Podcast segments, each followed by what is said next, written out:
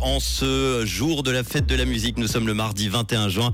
L'info sur Rouge avec Pauline. Bonjour Pauline. Bonjour à tous. La Suisse a besoin de produire plus d'électricité. Les voyageurs devront payer leur booster anti-Covid à Genève et Vaud et du beau temps attendu cet après-midi.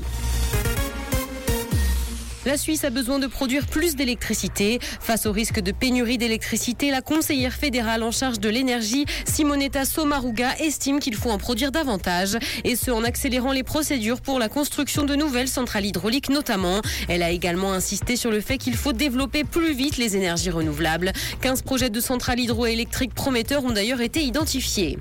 Les voyageurs devront payer leur booster anti-Covid à Genève et Vaud. Partir dans un pays qui réclame une dose de rappel coûtera 60 francs aux Vaudois et aux Genevois. Il y a dix jours, le Conseil fédéral a établi les conditions d'accès au vaccin pour des raisons non médicales. Les cantons avaient de leur côté la charge d'établir le coût de la piqûre.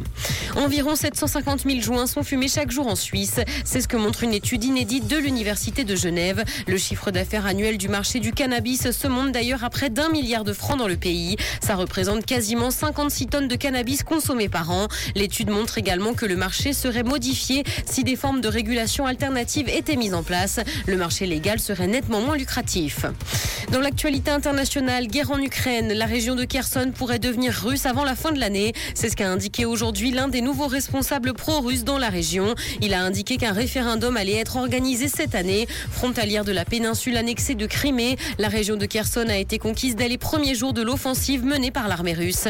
Depuis, Mène une politique de russification. Des passeports russes commencent à être distribués. Réseaux sociaux, Snapchat va mettre fin au tout gratuit. L'éditeur de l'application prépare un service d'abonnement donnant accès à du contenu supplémentaire. La firme a confirmé plancher sur Snapchat Plus une offre d'abonnement payant. Cette offre donnerait accès à des fonctionnalités exclusives comme des badges de prestige ou des icônes personnalisées.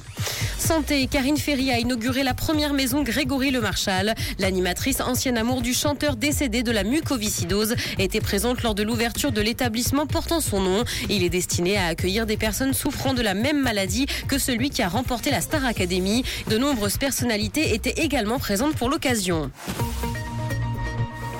Il va faire beau cet après-midi malgré la présence de quelques nuages. Côté température, le mercure affichera 30 degrés à Nyon et Yverdon ainsi que 31 à Lausanne et Montreux. Bon après-midi à tous sur Rouge.